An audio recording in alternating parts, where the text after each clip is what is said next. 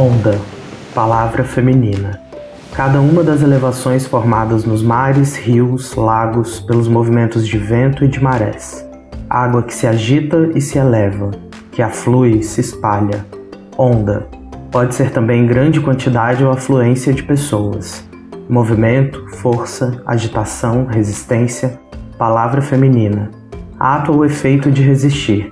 Propriedade de um corpo que reage contra a ação de outro corpo. Capacidade de suportar e enfrentar. Ondas da resistência. Mulheres que se agitam, se elevam, se espalham. Mulheres que resistem, que enfrentam. No podcast Ondas da Resistência, vamos conversar sobre o impacto do derramamento do petróleo na costa brasileira e também como os diversos povos e comunidades tradicionais atingidas estão enfrentando a pandemia da Covid-19. Essa é uma produção de movimentos e entidades da sociedade civil coordenada pela Intervozes, Coletivo Brasil de Comunicação Social, com apoio da Fundação Henrich. Eu sou Tamara Terço, mulher negra, jornalista e integrante da Intervozes.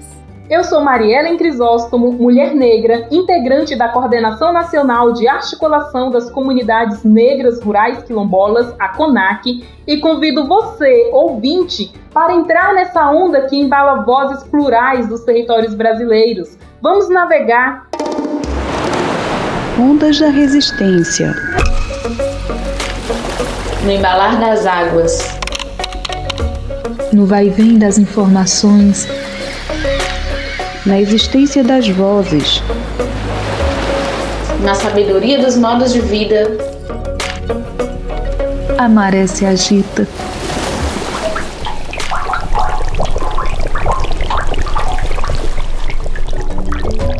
No episódio de estreia do Ondas da Resistência, vamos ouvir mulheres de alguns territórios tradicionais do Nordeste sobre os impactos da pandemia de Covid-19 nas suas vidas e nas comunidades.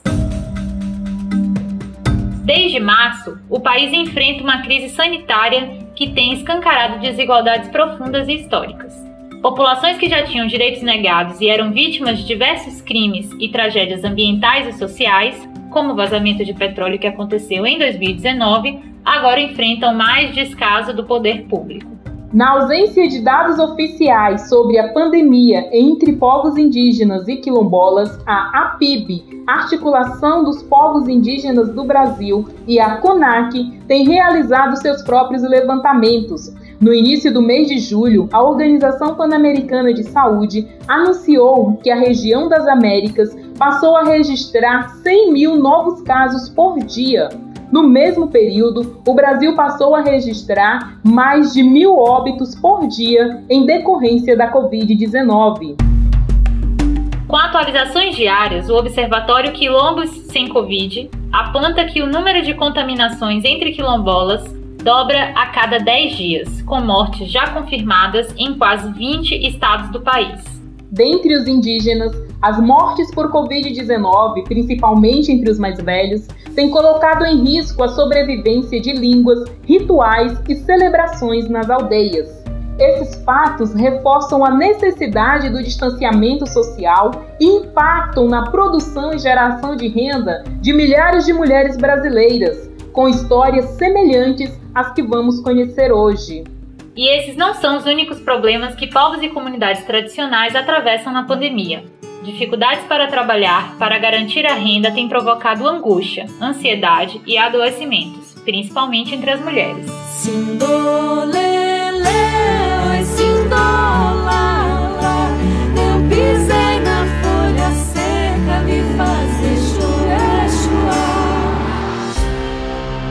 Joana Mucinho é pescadora de Itapissuna, litoral norte de Pernambuco.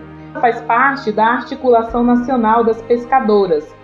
O local onde hoje fica a cidade onde Joana vive era uma aldeia indígena, situada entre o mar e o rio Itapissuna. Sônia Maria é doceira e faz parte do grupo Sabor do Salitre. Ela mora na comunidade Baraunas, em Juazeiro, na Bahia. Baraúna era uma árvore muito comum na região, daí o nome, mas hoje, infelizmente, ela sumiu da paisagem. Maria Ângela é trabalhadora rural de Mata Grande, no Alto Sertão de Alagoas. Joana, Sônia e Maria são delas as vozes da resistência que ouvimos agora. As mulheres daqui também, muitas não estão doentes de coronavírus, mas estão doentes de tristeza porque não podem trabalhar, porque se for para Maré não tem onde vender, porque a maioria delas vende nas feiras livres, vende nas praias, caldeirada, caldinho, bobó de camarão, casquinho de siri, etc. E hoje não podem fazer isso. Estava dando muito certo o grupo Sabor do Salitre, nossos doces de tamarindo, mas hoje, nos momentos, está muito difícil para a gente por conta dessa pandemia. Não tivemos mais saída com os doces, perdemos até os contatos com os próprios empresários que estavam nos ajudando. Confesso, hoje a gente está só com a força e a coragem para não terminar no zero. A gente está indo, fazendo o possível para que o grupo Sabor do Salitre não venha desmoronar e que essa pandemia também não venha afetar tanto em acabar o doce. A gente está com a cara e a coragem mesmo, como diz o sertanejo. E uma das coisas que eu posso dizer é que no início da pandemia, muitas mulheres passaram muitas necessidades, porque não, não sabia né, como ir na cidade, tinha medo de tudo, mesmo sabendo que a nossa Mata Grande foi um dos municípios que foi o último a pegar a, a ser infectado, mas mesmo assim a gente não saía, tinha medo. E por isso é, chegou algum momento de passar necessidade de algumas coisas que não podia, não, não se ia comprar, não tinha de comprar. Né? Então foi muito difícil. Além de todos os problemas que ouvimos, as mulheres de povos e comunidades tradicionais também denunciam a falta de iniciativas e decisões equivocadas tomadas pelo governo federal, estados e municípios no combate à pandemia. Maria Isaltina, quilombola do território de Brejão dos Negros, em Sergipe, e Nádia Cauã, indígena do povo Tupinambar, da aldeia Tucum, em Olivença, Bahia, nos contam mais sobre esta situação. E a gente sente falta assim dos órgãos também, né? Que antes a gente ia, quando tinha algum problema na comunidade, a gente ia diretamente lá no Ministério Público. E hoje a gente não pode fazer isso. Aumentou muito o desmatamento durante essa pandemia. E essa foi uma das mudanças que nós tivemos aqui nas nossas vidas. A gente vive da pesca, e hoje não tem para quem vender, né? A não ser que seja na comunidade ou os arredores, também é outra Outra, outro problema que a gente percebe, né, que é a economia nossa. E a falta de barreiras sanitárias. Né? A gente tem um território extremamente, geograficamente falando, difícil acesso. Então, as barreiras sanitárias seriam para é, amenizar esse problema pandêmico, né? O governador e o prefeito não sente muito que é importante isso. A gente fica muito vulnerável, mais do que já estamos no território. Por isso, a gente está cada vez mais com dificuldades de se manter longe da pandemia.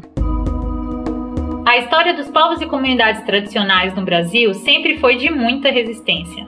Nesse cenário difícil em que alguns chamam de novo normal, as mulheres se juntam como as águas para enfrentar a pandemia. A trabalhadora rural Maria Ângela, a indígena Nádia Cauã e a quilombola Maria Isaltina nos contam como tem se dado a resistência. Através né, do, do conhecimento que a gente tem, da parceria que a gente tem, não desarticulou ninguém do, dos grupos. Ficou cada um na sua casa. Quando a gente precisa de informações, é, apesar de termos uma comunicação muito ruim, que o WhatsApp não nos ajuda, a internet não ajuda, mas quando tem, a gente se comunica e todos, a cada, a cada um dia da semana, eu sempre estou entrando em contato com elas, pergunto elas como estão. Temos um grupo aqui no WhatsApp, e aí eu coloco perguntando como é que estão, o que é que precisa, se tem, precisam de ajuda. Nós mulheres estamos nos organizando também com as máscaras, no feitio das máscaras, arrecadando tecidos, conseguindo parcerias fomos contemplados com o Fundo Baobá, é, que comprou é, tecidos, né, que, que permitiu um recurso para a gente comprar tecidos e aviamentos para confeccionar as máscaras. Então, aqui fomos, nós fizemos quase 3 mil máscaras até agora. E ainda estamos fazendo mais. Fazendo algumas ações, nós confeccionamos máscaras, né? a gente vem colocamos, fizemos placas e colocamos na entrada da comunidade. E nós saímos na casa, né, para prevenir as pessoas. A gente vem conversando, né, que é sério, né, muito grave esse vírus e que a gente tem que se proteger e se cuidar. Essas é algumas ações que a gente vem fazendo aqui dentro da nossa comunidade.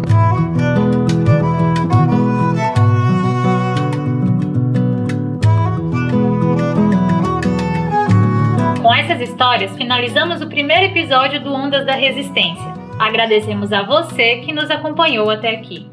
Siga-nos! Estamos na internet pelo site www.ondasdaresistencia.org. Até mais! E terminamos no embalo da cantoria de Livina Borges, do grupo de danças Manzuá, comunidade do Retiro dos Bois, Chapada Gaúcha, Minas Gerais. Fiquem bem! Tem 60 dias que eu não saio de casa Por causa desse vírus que é vem matando. Por causa desse vírus que é vem matando. Mas não pega não, não pega não Não pega não, não pega não. É só lavar a mão com água e sabão